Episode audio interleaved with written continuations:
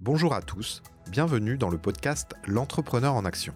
Je suis Quentin Touzard, entrepreneur dans l'innovation numérique. Dans ce podcast, nous allons découvrir des parcours d'entrepreneurs qui vont nous raconter leur histoire et la relire à la lumière des principes de l'effectuation. Pour en savoir plus sur l'effectuation et ses principes, je vous invite à lire le blog de Philippe Zilberzan. Merci à Novster de sponsoriser ce podcast. Bienvenue dans cette série d'épisodes spécialement consacrée au JFE. Les journées francophones de l'effectuation, c'est plus de 70 personnes qui se sont réunies les 13 et 14 janvier 2020 sur le thème de l'effectuation, pour échanger sur la façon dont les entrepreneurs à succès pensent et agissent vraiment. Merci aux organisateurs Guillaume Maison et Julien Frisson d'Epifit, aux experts Philippe Zilberzan et Dominique Vian, ainsi qu'aux témoins. Vous pourrez retrouver plus d'infos sur effectuation-france.org. Dans cet épisode, Philippe Zilberzan nous parle des modèles mentaux des organisations et comment les faire évoluer pour transformer le monde. Philippe est co-auteur avec Béatrice Rousset du livre Stratégie modèle mental, craquer enfin le code des organisations pour les remettre en mouvement. Bonne écoute. Donc, euh, donc moi je vais vous parler de modèles mentaux. Euh, et de transformation alors des organisations, mais vous aurez compris que c'est beaucoup plus large que ça. Mais pour la simplicité du propos, je vais, euh, on, s'est focalisé dans l'ouvrage sur la transformation des organisations. Euh, donc très rapidement, euh, moi j'ai donc c'est écrit avec Béatrice Rousset. Alors c'est quelqu'un qui m'a un jour fait venir dans une grande entreprise française d'assurance et qui me dit voilà, il on, me demande de, de, former les gens à être plus entrepreneuriaux c'est pas vraiment ce qu'il faut faire, mais euh, voilà, on savait pas trop exactement ce qu'il fallait faire dans la formation, mais la commande c'était euh, rendre les gens plus entrepreneuriaux. Parce que moi, mon modèle mental, c'était euh, les grandes boîtes, de toute façon, elles vont toutes mourir, elles sont incapables d'innover. puis après, je me suis rendu compte qu'il y avait des grandes boîtes qui voulaient quand même changer. Et mon modèle mental, c'était ben, pour changer, il faut être plus entrepreneurial. Et donc, je trouvais ça très bien d'aller expliquer aux grandes entreprises comment elles être plus entrepreneuriales. Et donc, on a commencé comme ça. Et en fait, peu à peu, le, programme de formation, hein, donc, a commencé en 2015, est devenu euh, progressivement un programme de transformation. Et euh, on, tournait autour d'une espèce de concept d'articulation et on n'arrivait pas à, voir vraiment le, point d'ancrage. Et puis cette notion de modèle a, émergé et on s'est aperçu en fait euh, que oui, les principes de l'entrepreneuriat étaient intéressants, mais pas du tout pour ce qu'on pensait. Euh, et on a eu une espèce de, révélation, euh, de, prise de conscience et que je voudrais euh, développer un petit peu avec vous. alors, bon, on en a déjà un petit peu parlé, mais il y a, le feu dans les organisations, hein, c'est pas nouveau. le feu, il est d'abord à l'extérieur, hein, les ruptures. bon, je vous connaissez ça par cœur. Hein. moi, j'interviens beaucoup dans des organisations et elles me racontent toutes la même chose en gros. Alors, très différentes, hein, que ce soit des coopératives agricoles, des, des, des lunetiers, euh, des euh, entreprises du secteur de l'énergie, euh, des constructeurs automobiles. Ils me disent tous en gros, on a fonctionné sur, alors ils le disent pas forcément comme ça, mais on a fonctionné sur des modèles pendant 10, 20, 30, 50, 100 ans et ça a super bien marché, merci beaucoup. Et là, depuis quelques années, c'est Times Square, ça clignote de partout, on comprend pas ce qui se passe, tout change. C'est-à-dire tous les principes, ou beaucoup des principes sur lesquels on a opéré, euh, ne fonctionnent plus. Le monde change, euh, les gens sont plus les mêmes, euh, les, les, croyances qu'on avait sont, sont, fonctionnent plus, et donc notre modèle ne fonctionne plus. Et donc il faut qu'on change notre modèle. Et là, évidemment, c'est très compliqué parce que c'est pas juste introduire un nouveau produit ou faire une petite modification ou mettre SAP ou etc. c'est la base sur laquelle on a fonctionné ne marche plus aujourd'hui. Et donc, ce qui est vraiment frappant, c'est, euh, enfin, je parle même pas du service public, on l'a évoqué avec euh, Pierre hier, hein, mais j'ai eu l'occasion de le voir aussi. Quelles que soient les organisations, qu'elles soient lucratives ou non lucratives, une administration, euh, même des, associations qui disent, bah voilà, le, truc change complètement et on est désemparé. Euh, et c'est pas faute d'essayer, hein, parce que ça bosse beaucoup à l'intérieur. ils ont des plans de transfo, enfin vous connaissez, hein, ils bossent comme des tarés, beaucoup, beaucoup, beaucoup, beaucoup, et ils restent au même endroit. Donc, euh, bah, moi, mon modèle mental, c'est euh, je suis entrepreneur, donc euh, bah, s'ils sont comme ça, c'est parce qu'ils ne sont pas entrepreneurs. Le modèle mental de Béatrice, c'était ah bah, moi, je, alors elle a une formation de coach, c'était ben, on va faire du coaching et tout va être résolu. Et on s'est pris ça dans la figure parce qu'on s'est aperçu que rien de tout ça marchait et que que c'était pas du tout la façon de résoudre. Et donc, on a, on a, on a cherché en fait deux choses, mais qui étaient la même. C'était un point d'entrée dans l'organisation Hein, parce que les réponses aux besoins de transformation, ils sont un peu de deux ordres. Je, simplifie, je caricature. Il y a une réponse plutôt de type individuel, d'accord euh, Donc c'est là qu'on retrouve le coaching, la formation, etc., qui est de dire, euh, voilà, en, développant la personnalité des, alors le coaching c'est plutôt pour les managers, euh, eh bien on va participer à la transformation. ce qu'on a observé, c'est que oui, bien sûr, c'est très utile, mais ça ne suffit pas.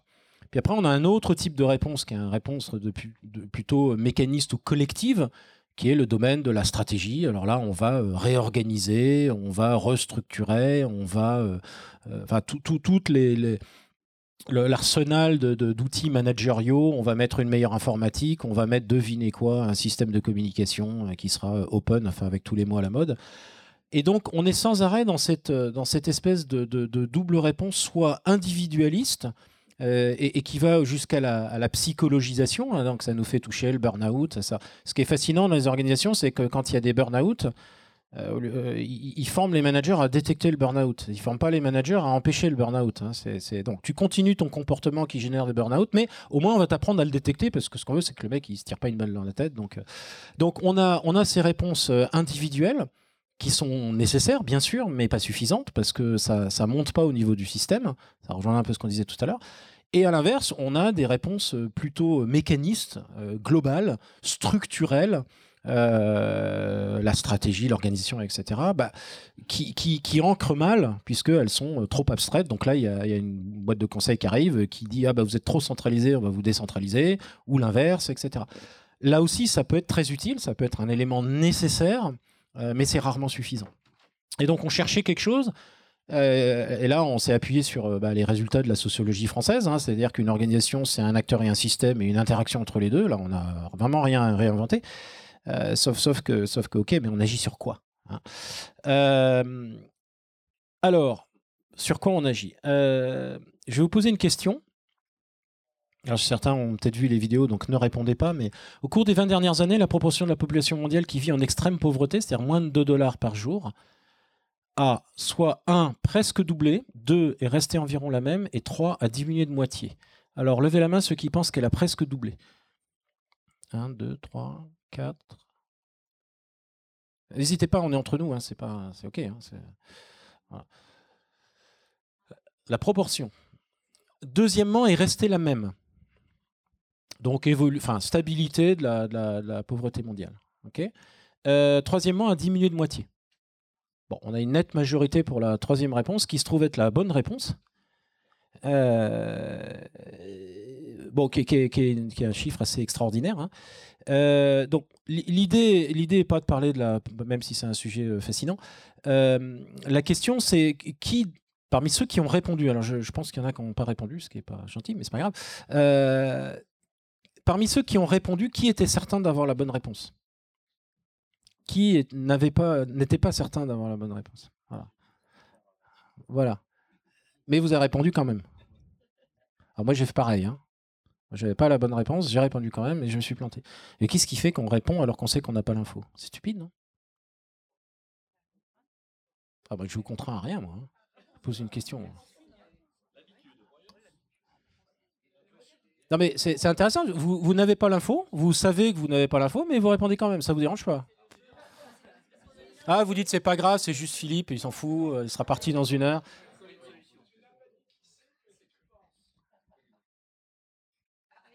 Ouais, ouais, c'est encore pire. C'est encore pire.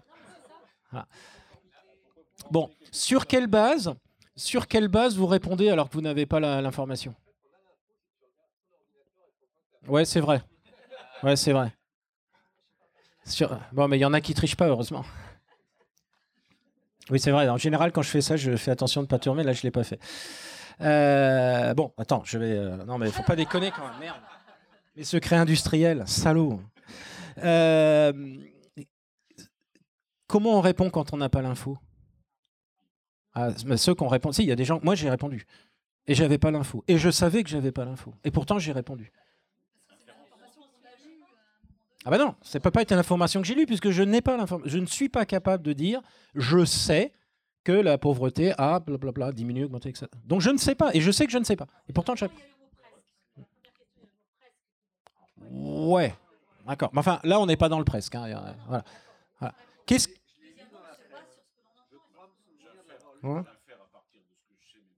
Voilà. Donc en gros, euh, pour, faire court, pourquoi vous répondez? Bah, Parce que vous êtes conditionné. Hein. Il y a un gars qui est debout, vous êtes assis. D'ailleurs, euh, personne ne vous a demandé de vous asseoir. Enfin, on, a, on a donc des modèles mentaux. C'est ça que je vais appeler des modèles mentaux. C'est-à-dire, on a des croyances profondes. Et ces croyances profondes vont euh, déterminer en partie, pas totalement heureusement, mais en tout cas avoir une grande influence sur nos actions. Donc là, une des croyances profondes, par exemple, ça peut être le monde va de moins en moins bien. Donc, quand on me pose une question par rapport à l'état du monde, même si j'ai pas l'info, bah, je vais me dire bon, bah, globalement, tout va plutôt moins bien, donc probablement que la pauvreté a augmenté, et donc je vais répondre ça. D'accord? Donc là, l'idée, c'est c'est mettre en avant la notion de modèle mental. Et un modèle mental, c'est quoi? C'est un ensemble de croyances que je forme sur le monde, sur moi-même et sur le monde. D'accord? Donc ça peut être des croyances sur des faits, mais ça peut être des croyances sur des causalités. Je pense que bah, quand, j'appuie sur ça, ça donne ça. Je pense que si on augmente les impôts, il se passe ça. Je pense que si on diminue les impôts, il se passe ça, etc. etc., etc. Donc là, il y, a y a un système de croyances. Et euh, nous ne fonctionnons que euh, avec des modèles mentaux. D'accord? Euh, Si là, je vous dis, bah, on va faire une pause et vous allez pouvoir boire un café. Euh, vous n'allez pas aller là, enfin sauf ceux qui fument. Mais si vous voulez boire un café, vous allez aller ici. Pourquoi? Parce que votre cerveau, depuis votre arrivée, euh, a construit un modèle mental de ce local. Et vous savez, je pense, à ce stade, où se trouve le café, où se trouvent les toilettes, euh, où sont les entrées-sorties, que l'écran est ici et pas dans l'autre. Donc votre cerveau, en permanence, met à jour vos modèles mentaux sur des choses aussi basiques que les lieux, les entrées, les sorties, etc., pour que vous puissiez fonctionner. Euh, vous savez ce que c'est qu'une chaise. Personne s'est assis sur la table, a priori. Euh, donc, vous avez également des règles très implicites sur le fait que euh, quand je parle, vous m'écoutez. etc. etc. D'accord? C'est ce qui fait qu'on peut vivre ensemble. Hein. S'il n'y avait pas de modèle mental, il faudrait tout redéfinir avant qu'on puisse commencer. Alors, quand je parle, vous allez écouter, puis si vous, voulez poser une question, vous allez lever la main, je vais vous donner la parole, puis vous allez parler, mais pas trop longtemps, par respect pour les autres. Donc, on fonctionne dans une collection de modèles mentaux euh, rien que là, on pourrait, sur, ce, sur cette situation-là, on pourrait passer euh, plus de deux heures, à, et on n'aurait pas fini, à, lister l'ensemble des modèles que vous mobilisez pour qu'on puisse fonctionner ensemble. D'accord? C'est colossal. Euh, donc, les modèles mentaux, c'est quoi? C'est la façon que chacun a de se représenter le monde. D'accord? Le monde au sens de moi, mon collectif, quel qu'il soit, et puis la société en général. D'accord? Donc, ça, ça, va être un ensemble de croyances. Et je dis croyances parce que la question n'est pas de savoir si c'est vrai ou si c'est faux. Euh, d'accord? C'est un modèle, donc un modèle c'est faux par définition, puisque c'est une réduction de la réalité. Euh, la question d'un modèle mental, c'est son utilité. Est-ce que ce modèle me sert? Ou ne me sert pas. C'est-à-dire, si vous pensez que le café est là-bas, votre modèle ne vous sert pas vraiment en fait. Hein.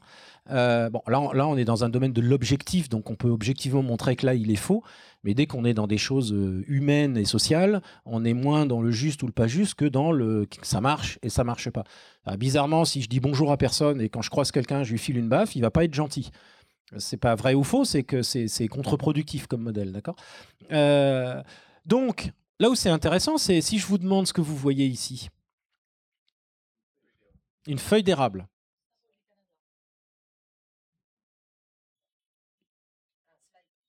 Un slide, oui, parce vous êtes bien conscient qu'il n'y a pas de feuille d'érable hein, sur l'écran. On est bien, enfin, on est bien d'accord. je n'ai pas collé une feuille d'érable. Non, mais rassurez-moi parce que j'ai un doute là. Euh, ceci n'est pas une pipe, hein, bien sûr. Hein. Donc, euh, ah, voilà, à 11h, l'incident. The Magic Arrow. Euh, donc, euh, un biologiste vers un système cellulaire, un enfant pour avoir un jouet, un peintre pour une nature morte, un symbole euh, pas de la bonne couleur, une chenille verra un repas, le jardinier verra du compost. Moi, je vais voir mon samedi matin où je vais m'emmerder une fois de plus à, balayer des tonnes de feuilles mortes, etc. Ce qu'on voit dépend de qui on est, souvent. C'est-à-dire que vous construisez une représentation de la réalité, objective et subjective, en fonction de qui vous êtes. D'accord? Euh, personne n'a tort ou raison ici, hein, évidemment. Hein. c'est juste, bah, moi je vois un symbole du Canada, pas de la bonne couleur, etc. etc. Alors, autre question, qu'est-ce que vous voyez? Un visage qui sourit, des oiseaux, euh, des arbres aussi, hein, pour ceux qui, observent. Parce que tout le monde regarde les trois oiseaux, bien sûr. Personne ne me dit jamais les arbres. En fait, il y a un coucher de soleil, il y a des arbres. Euh, le visage. Euh, on, a survécu dans la savane il y a, il y a 5000 ans parce qu'on a développé une capacité qui est que quand on détecte quelque chose, on lui donne un sens tout de suite, c'est dangereux, pas dangereux. C'est la condition de survie. Le gars qui était pas bon à ça, il mourait, il transmettait pas ses gènes. Hein. Euh, donc, vous êtes dans la savane, vous êtes avec votre copain Roger en train de chasser, et puis il y a un machin qui bouge derrière l'arbre. Il faut décider tout de suite si c'est ami ou ennemi. Et après, si ça se mange ou si ça vous mange. Les deux décisions de base. Hein. Après, si, euh, si ça se mange, bah là, on peut dire, tiens, etc., etc. Et donc, on a ce réflexe qui est que quand on voit quelque chose, il faut qu'on lui donne un sens. Si on n'est pas capable de donner un sens, là, on génère de l'angoisse, de la folie, etc., etc. Et donc, notre cerveau passe son temps à remettre à jour, je ne vais pas employer le terme, mais de sorte de logiciel, hein, en permanence. Vous voyez un truc, c'est est-ce que j'ai une case pour ça? Si j'ai une case pour ça, c'est bon, je le mets dans la bonne case. Ami, ennemi, mangeable, pas mangeable, etc. etc. Si j'ai pas de case, c'est très embêtant. Pas de case, là, c'est. Voilà. Et c'est OK, c'est normal.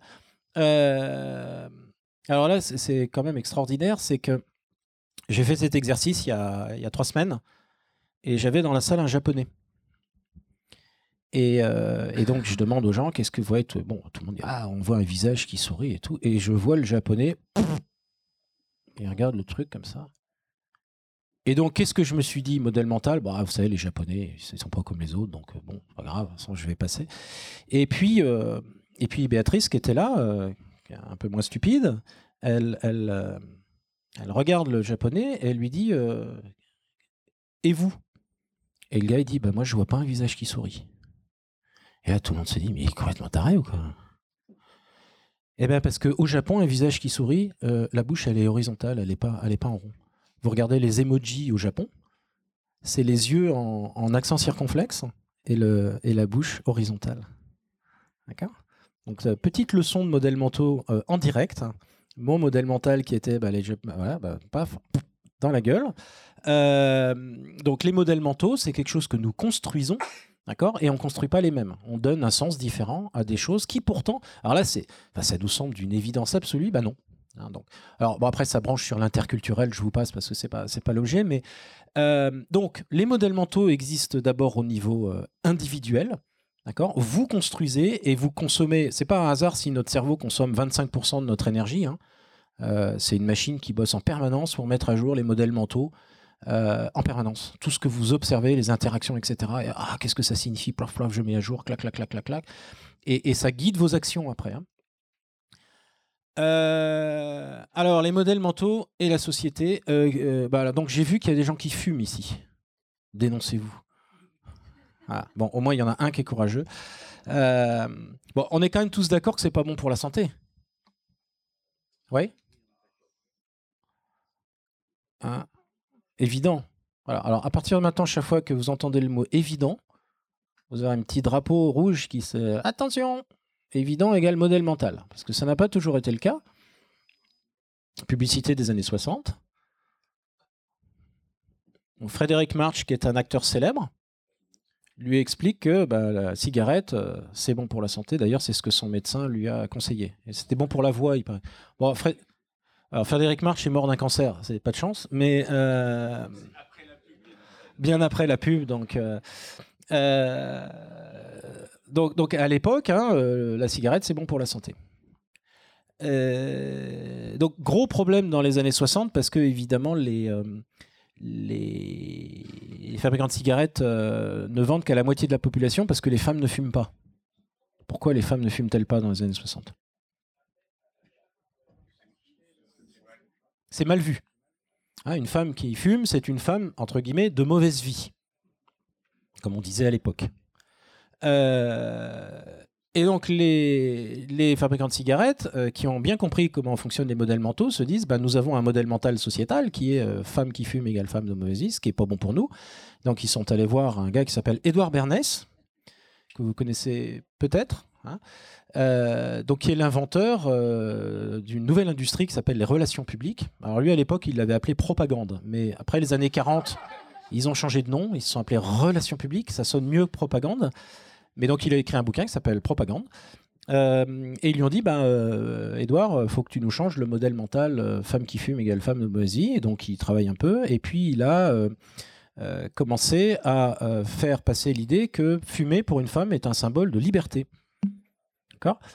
You've come a long way, baby voyez, elle, fume, elle est libre. Euh, ça, c'est sa mère en haut, hein, c'est elle. enfin, liberté. Euh, il a fait défiler les femmes dans les rues de New York avec des cigarettes qu'ils appelaient les torches de la liberté. D'accord? Et, euh, donc, comme ça, vous faites changer les modèles mentaux d'une société. voilà. alors, ces choses-là ne se font plus du tout aujourd'hui, bien évidemment. Hein. Mais, mais, mais, mais je me suis laissé dire que ça se faisait à l'époque. Heureusement, maintenant. Euh, euh, ouais, maintenant tout le monde le fait. Vaste sujet. On pourrait y passer des heures sur la façon dont, évidemment, on, fait changer les modèles mentaux sociétaux. C'est-à-dire que fondamentalement, on fait trouver évident à des gens des choses qu'ils auraient trouvées scandaleuses quelques années avant. Il y a des exemples historiques euh, extrêmement célèbres.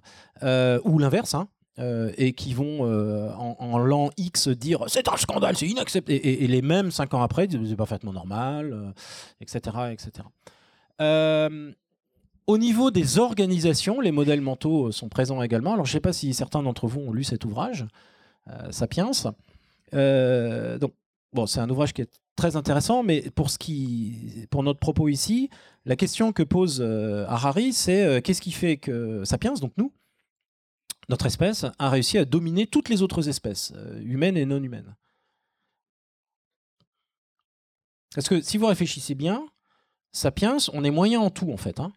On voit pas très loin, on n'entend pas bien, notre nez euh, c'est pathétique, on court pas très vite, on n'est pas très fort. Euh, s'il y avait eu un, système de gestion des talents dans la nature, on n'aurait jamais pu progresser dans la hiérarchie. Hein. Et donc, et, et donc, qu'est-ce qui fait qu'on réussit à, bah, s'élever dans la chaîne alimentaire? C'est euh, la capacité à travailler ensemble, en fait. D'accord? C'est-à-dire que Sapiens, c'est le seul à être capable de travailler avec un grand nombre d'individus qu'il ne connaît pas sur des tâches complexes et non planifiées. C'est le seul. Il y a des animaux qui travaillent en grand nombre, mais sur des tâches répétitives, les abeilles, les fourmis, etc. Euh, les singes sont capables de travailler ensemble, mais sur des tout petits nombres, et les individus doivent très bien se connaître. Euh, Sapiens, c'est le seul à être capable de travailler en grand nombre des gens qui ne se connaissent pas sur des tâches complexes. On appelle ça une organisation, on appelle ça un marché, euh, une entreprise, une armée, un gouvernement, etc. etc.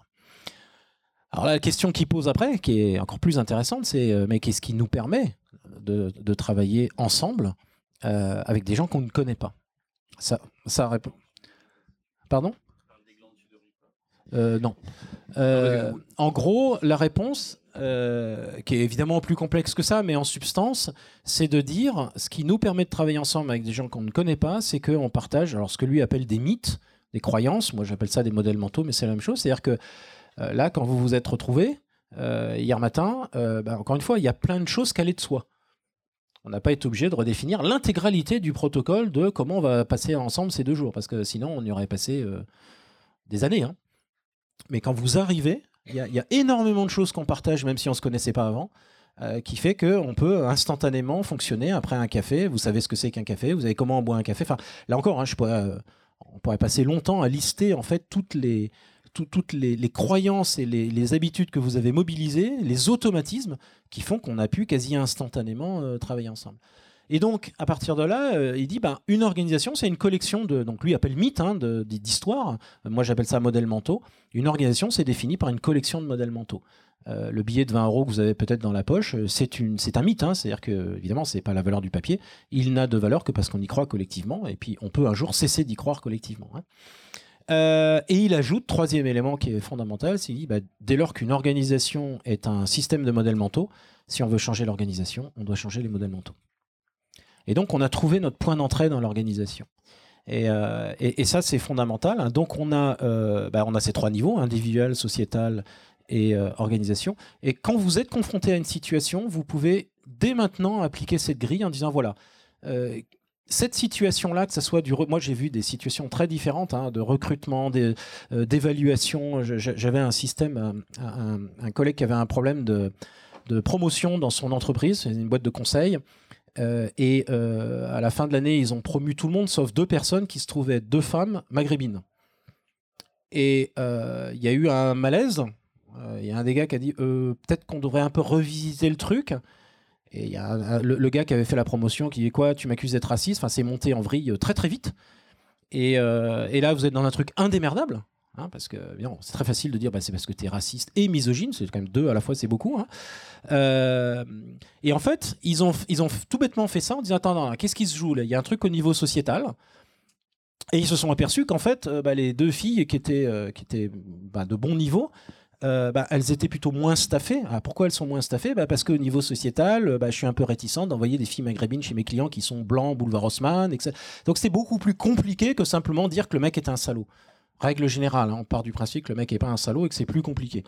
Euh, voilà, donc c'est un truc que vous pouvez appliquer dans, une situation un, peu bien pourrie. Mais voilà, qu'est-ce qui se joue au niveau individuel? En termes de modèles mentaux, qu'est-ce qui se joue au niveau là collectif? On a une boîte de conseil, on a des clients qui sont plutôt CAC 40, plutôt blancs, etc.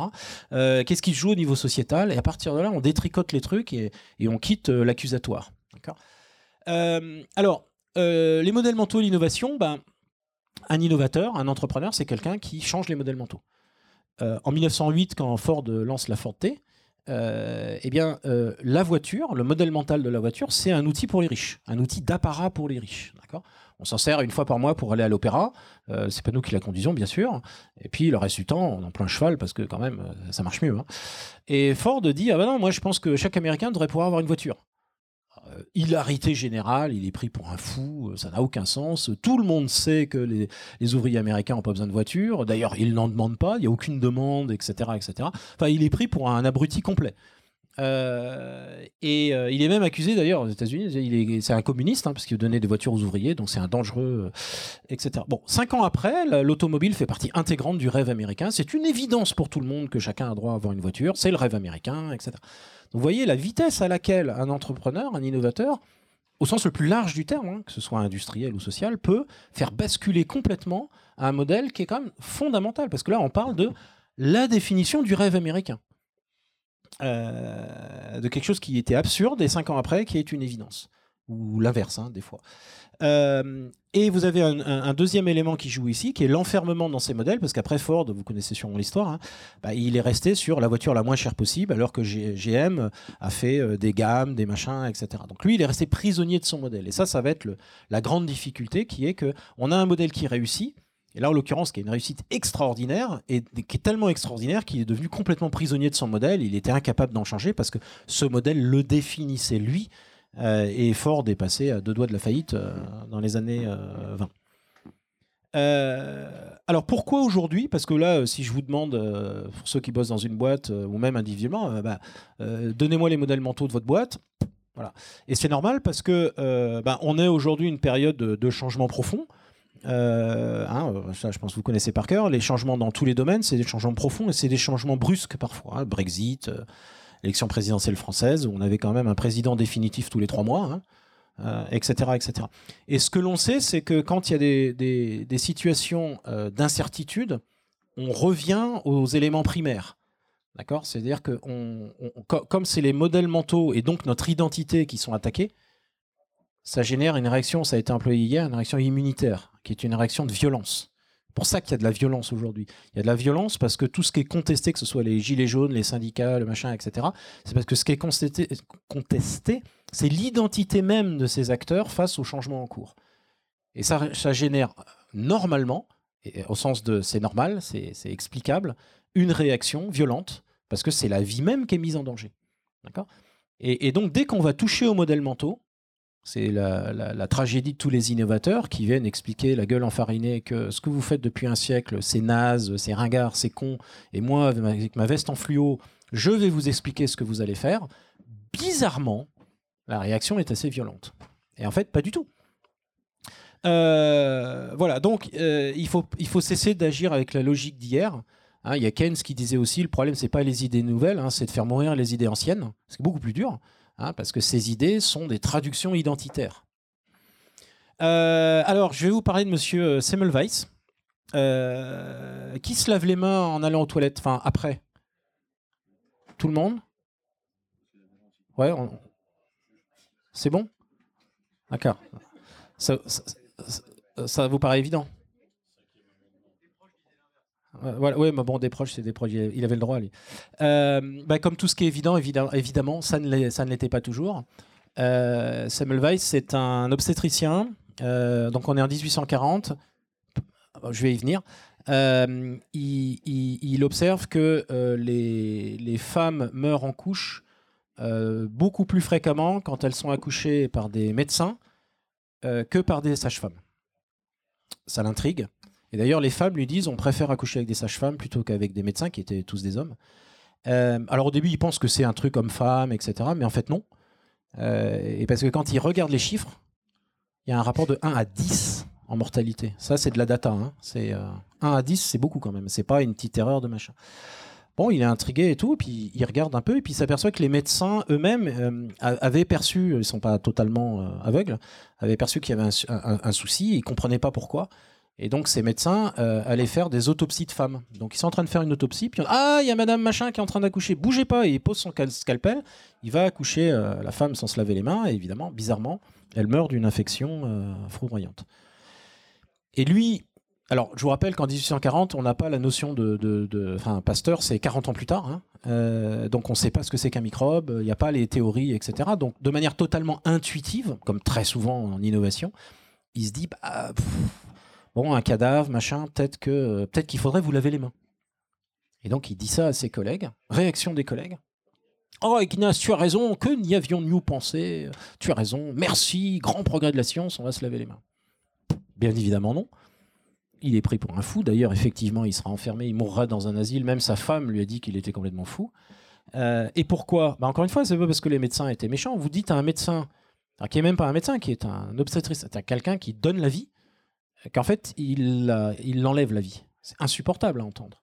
Et d'autre part, les maladies à l'époque, c'était conçu comme des déséquilibres des humeurs à l'intérieur. Donc, c'était pas quelque chose de l'extérieur qui venait à l'intérieur. Donc, se laver les mains n'avait aucun sens. C'est comme si on avait dit, ben, euh, avant d'aller opérer une femme, euh, tu vas regarder la forme des nuages parce que ça, facilite l'accouchement. On a dit, ben, c'est complètement débile. Ben, c'est du même ordre. D'accord? C'est-à-dire que le modèle mental de l'époque ne permet pas de donner un sens à se laver les mains. Donc il était pris pour un fou, enfermé, etc. Et donc euh, voilà, ne soyez pas Ignaz Semmelweis quand vous voulez innover, c'est-à-dire que là, il est allé attaquer les modèles mentaux de front. Alors le seul qu'il a cru, c'est un, obstétricien, et quand il, a, compris que Semmelweis avait raison, il s'est rappelé qu'il avait donc cet obstétricien avait fait accoucher sa nièce, que sa nièce était morte, il a compris que c'est lui qui l'avait tué et il s'est suicidé. Voilà, donc c'est assez tragique. Euh, et donc, les modèles mentaux, comment ça marche? Je vous parle d'un cas que j'ai vécu, donc une entreprise qui, le, patron me dit Ah, euh, on est trop lent, il faut qu'on soit plus euh, agile, c'était son mot. Euh, je lui dis Qu'est-ce que vous entendez par agile? Il me dit Ah, il faut qu'on soit plus rapide. Ah, d'accord. Euh, parce que les décisions, c'est très lent chez nous, ça prend un temps fou, etc. etc., etc. Et donc, il, faudrait que, il faudrait que ça aille plus vite. Je lui dis Mais pourquoi ça va pas vite? Donc, il me raconte comment sont prises les décisions dans son organisation. En gros, émerge assez rapidement un modèle mental très fort autour de ce que lui appelait le consensus, mais qui est plutôt de l'ordre de la participation, c'est-à-dire tout le monde a voix au chapitre. Et c'est ce que disent les gens dans la boîte quand vous leur demandez. Ils vous disent, ben voilà, la boîte, ils sont paumés au milieu de nulle part. Il y a des gens qui déménagent de Paris pour aller bosser là-bas. Euh, et ils vous disent, bah, parce que dans cette boîte, ma voix compte. Euh, je contribue au management, c'est peu hiérarchique, etc., etc. Bon, euh, et donc, quand vous prenez la moindre décision de déplacer la corbeille de ici à là, il faut avoir une réunion où il y a 80 personnes autour de la table qui vont donner leur avis sur la poubelle, euh, la façon dont on va euh, déplacer la poubelle. voilà, il y a un vrai. c'est pas un consensus, mais c'est participatif. effectivement, alors ils hurlent tous contre la lenteur des. tous, tout le monde, ils gueulent, comme des pitons. oh là là, on n'en peut plus, le moindre truc, c'est 23 réunions, tous les stagiaires sont présents, on n'en peut plus, etc. Et donc, qu'est-ce qu'ils ont fait? Ils ont nommé une commission de simplification. Donc il y a un jeune cadre dynamique qui a pris la tête de la. alors il disait pas commission, il disait work group. Euh, work simplification. Et qu'est-ce qu'il a fait, le jeune cadre dynamique? Il a dit bah tiens, euh, Arnaud, euh, toi, toi, toi, toi, vous serez pas dans la prochaine réunion parce qu'il faut simplifier. Réaction des gens. Oh bah t'as raison, ouais, c'est vrai, non mais c'est ouais, c'est une t'as raison, je ne serai pas dans la prochaine réunion. Et en fait, évidemment, c'est pas du tout ce qui est passé, parce que cette notion de participation, elle, est très importante parce que pour eux, c'est la, raison de la réussite de l'organisation. Euh, c'est une, boîte médicale. Euh, en, fin de chaîne de ce qu'ils font, euh, il y a un patient et, ils veulent pas que ce patient meure.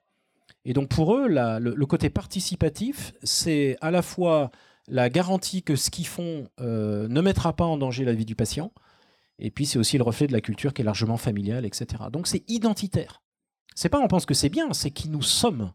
D'accord? Et c'est ce qui permet aujourd'hui à notre entreprise de dire que jamais un patient n'est mort à cause, de nous, et ça fait 45 ans qu'ils existent. Et donc quand le petit jeune arrive et qui dit ah, euh, Toi, toi, toi, toi, tu ne seras pas dans la, dans la décision », c'est pas qu'ils sont contre le changement, c'est qu'ils disent ce gars est en train de mettre en danger la vie même de l'organisation. Moi, je suis là pour défendre l'organisation.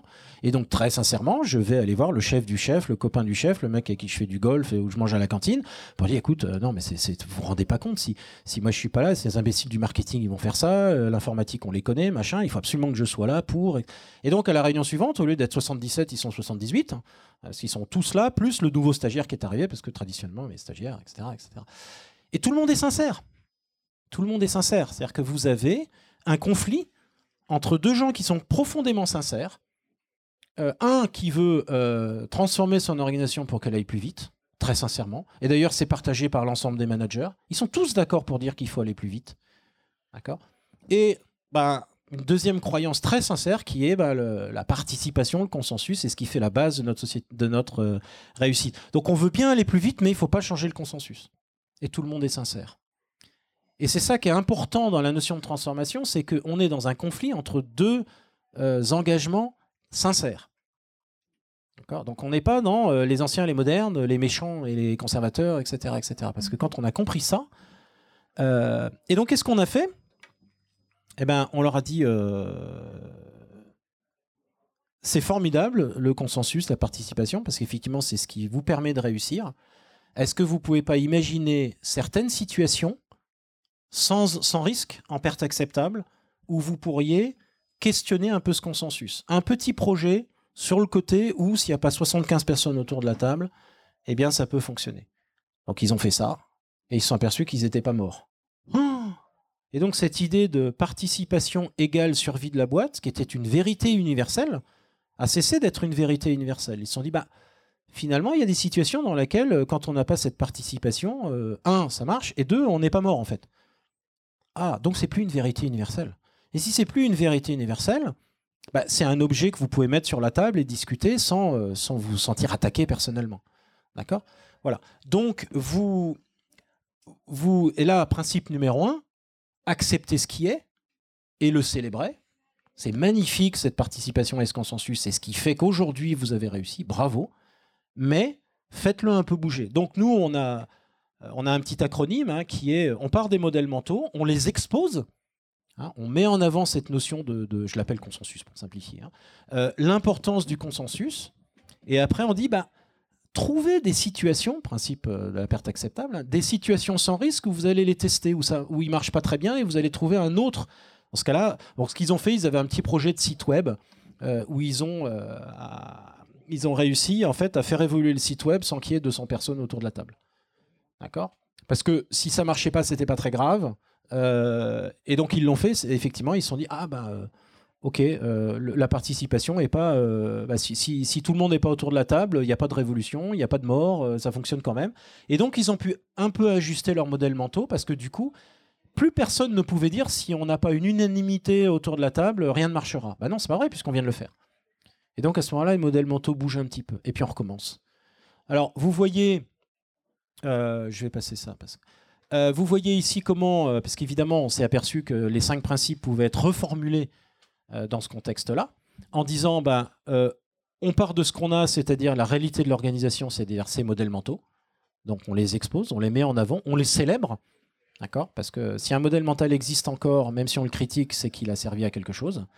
Euh, bah, agir en perte acceptable, c'est l'exemple que je vous ai donné. C'est trouver un petit domaine dans lequel on va tester un autre modèle mental. Si ça marche pas, bah, c'est pas grave, on arrête. Et si ça marche, on continue.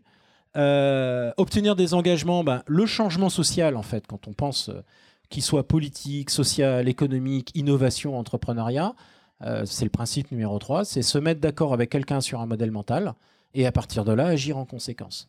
D'accord? Si toi et moi, on pense que c'est pas bien qu'il y ait tout le monde autour de la table, eh bien, dans le petit projet que tu fais, euh, que si ça marche pas, c'est pas grave, eh bien, on va pas mettre euh, un consensus autour de la table. On va juste avoir deux, trois personnes. D'accord?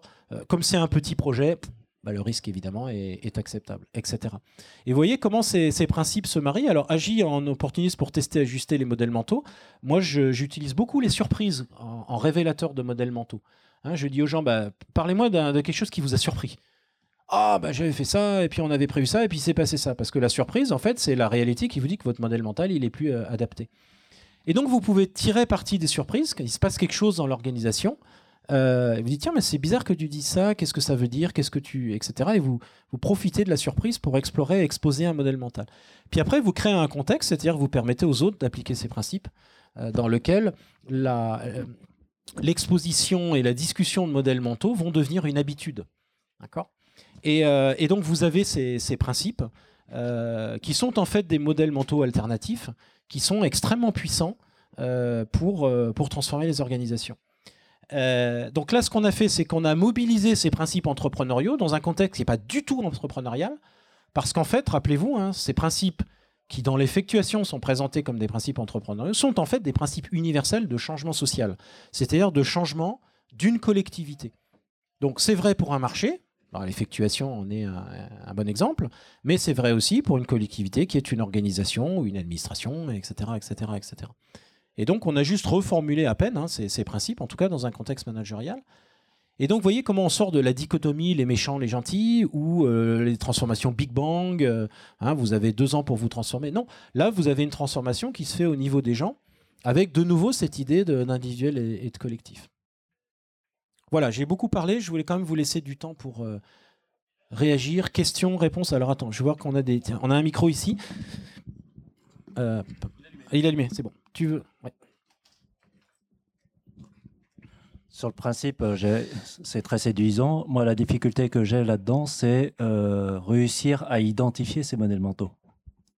Alors, au départ. C'est la clé. Et, dans, dans, les exemples précédents, j'ai l'impression que finalement, et la, cigarette ou ce genre de choses, on, a juste monté un modèle alternatif qui était très séduisant, et ce qui a permis d'avoir ce, switch d'un modèle à un autre, mais sans avoir pour autant euh, euh, mis en exergue véritablement le modèle précédent. Ah si, parce que justement, la, cigarette, euh, Bernès part d'un constat très, très lucide qui est aujourd'hui, le fait pour une femme de fumer en public est vu très très négativement et donc ça bloque la consommation.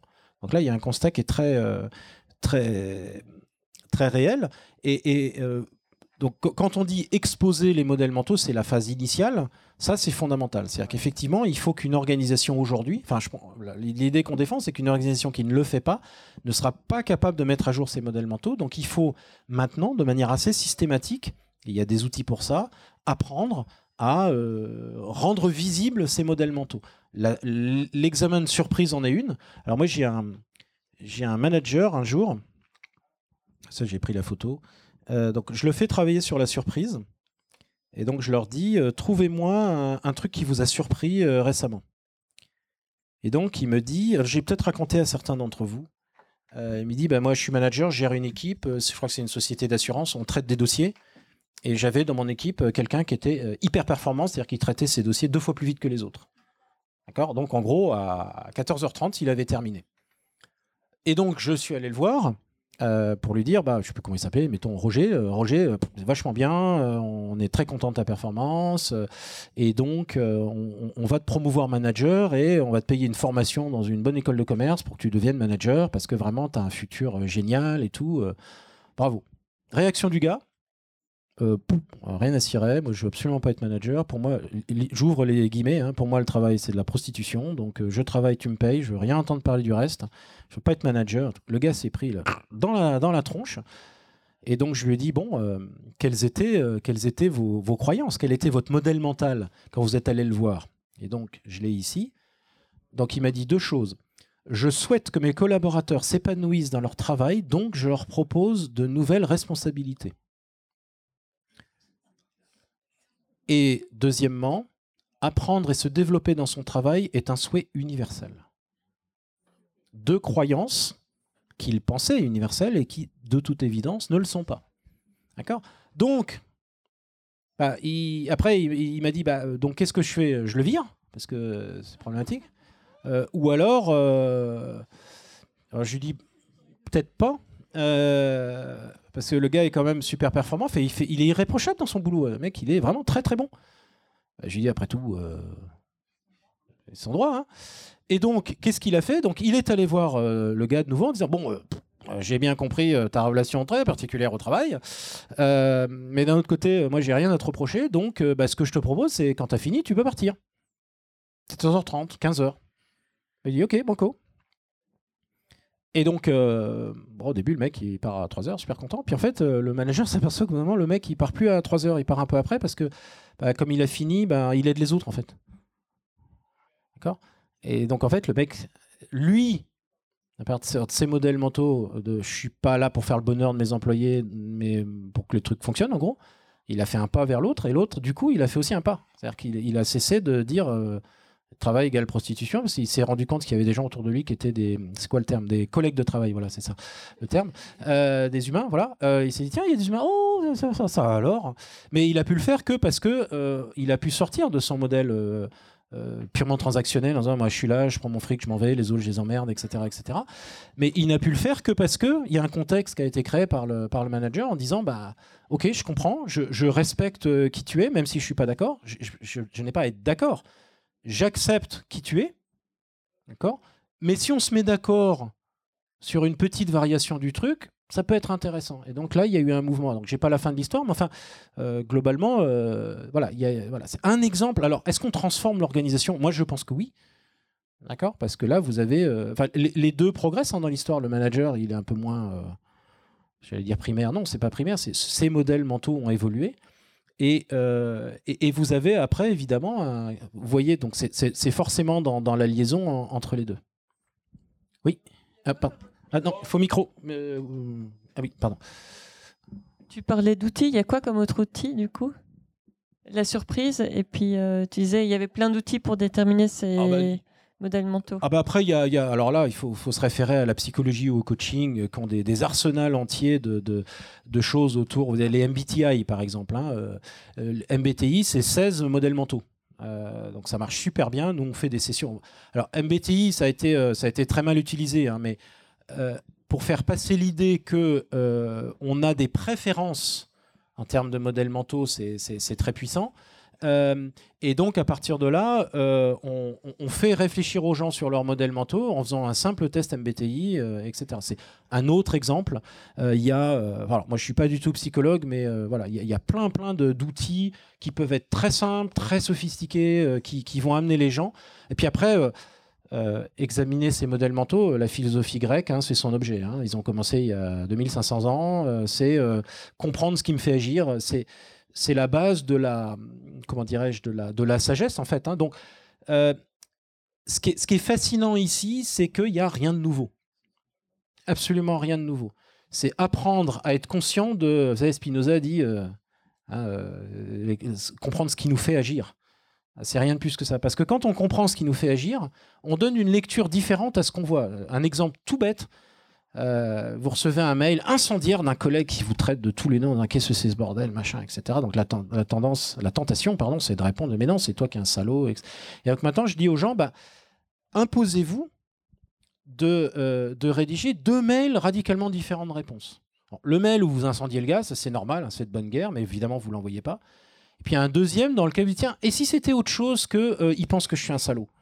Peut-être qu'il a une rage dedans, peut-être qu'il est en train de se faire virer, peut-être qu'il n'a pas compris ce que j'ai dit, etc. Et donc, imposez-vous. voyez, le truc, c'est quel est le sens que je donne à ce que j'observe Parce que dès qu'on fait ça, c'est vachement puissant, en fait. Et sinon, on se fait recapturer euh, très, très rapidement. J'ai une question au fond, si tu peux avoir le. Micro. Juste, avant, il y a une technique qui fonctionne bien aussi, qui n'est pas dans la psychologie, c'est l'énéagramme, qui justement explique les, ben, les différences humaines et la, possibilité de, de, les prendre, de prendre les personnes comme elles sont.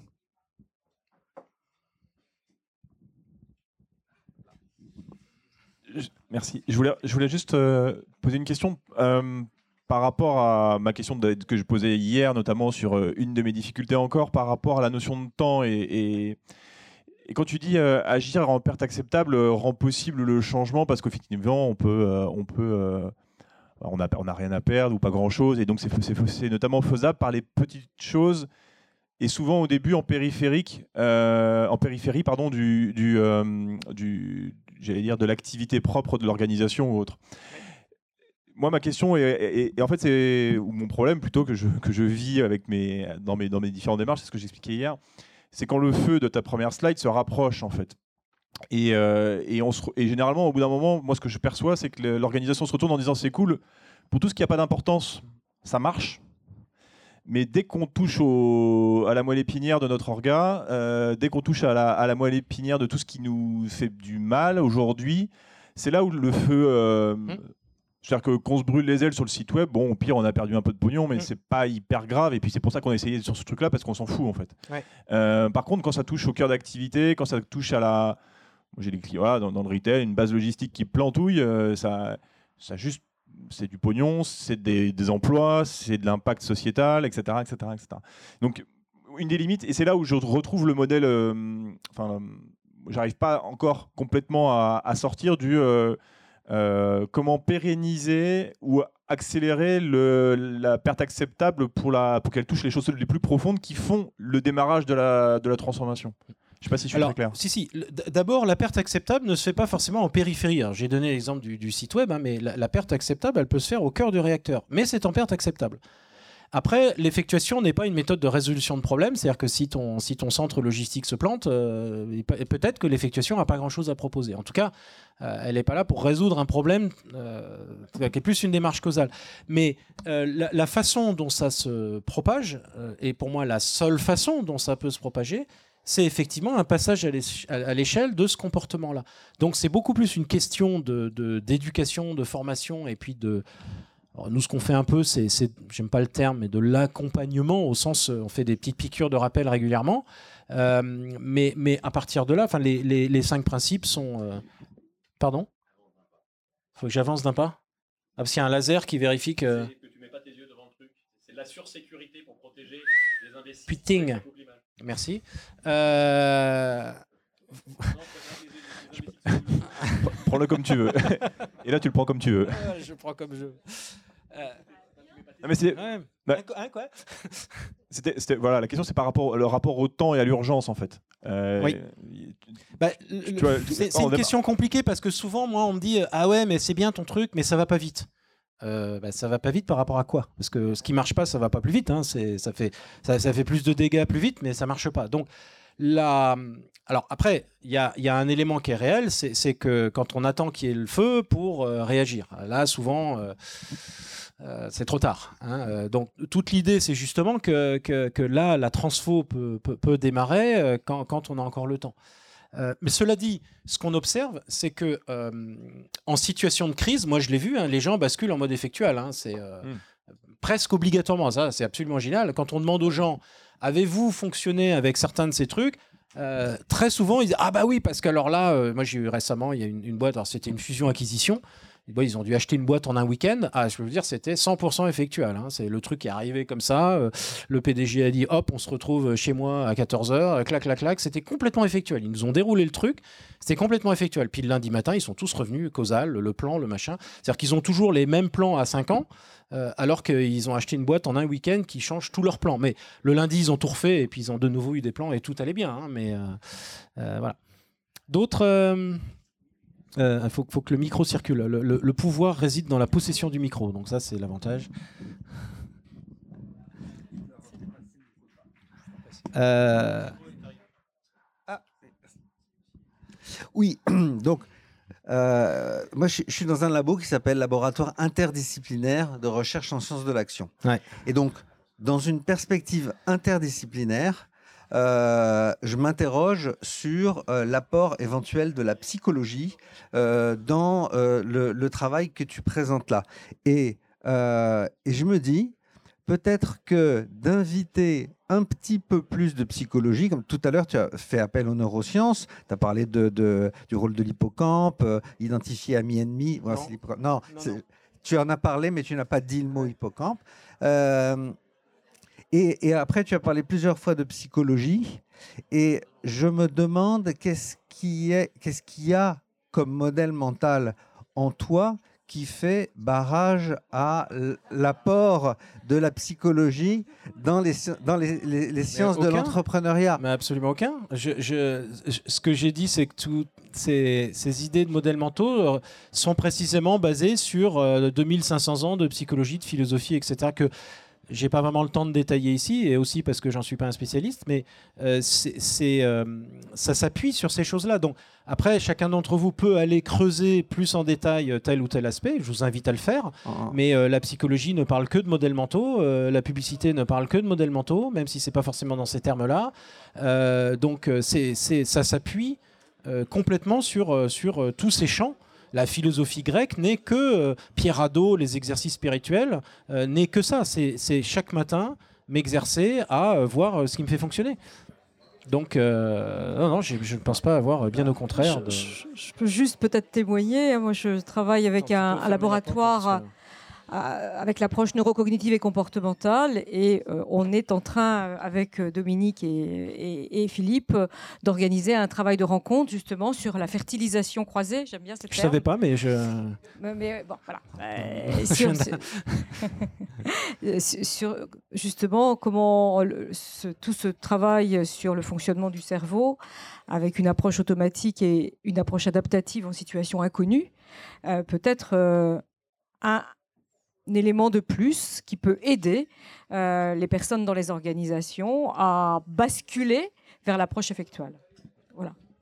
D'autres. Excuse-moi de. Non, non, non. Mais... bon, Vous savez, c'est Groucho Marx. Si je me... Non, c'est. Euh, euh, comment il s'appelle le cinéaste Je me réveille et j'apprends je que je fais partie d'un plan. Malik. là. Euh, c'est plus un, lien que je fais avec quelque chose de très euh, en application très concret. tu, disais c'est fondamental d'exposer, de comprendre tout de suite le modèle mental de l'organisation au départ. Et je me dis dans, beaucoup de, services, euh, les gens qui interviennent font des états des lieux, de l'immersion, des audits, etc.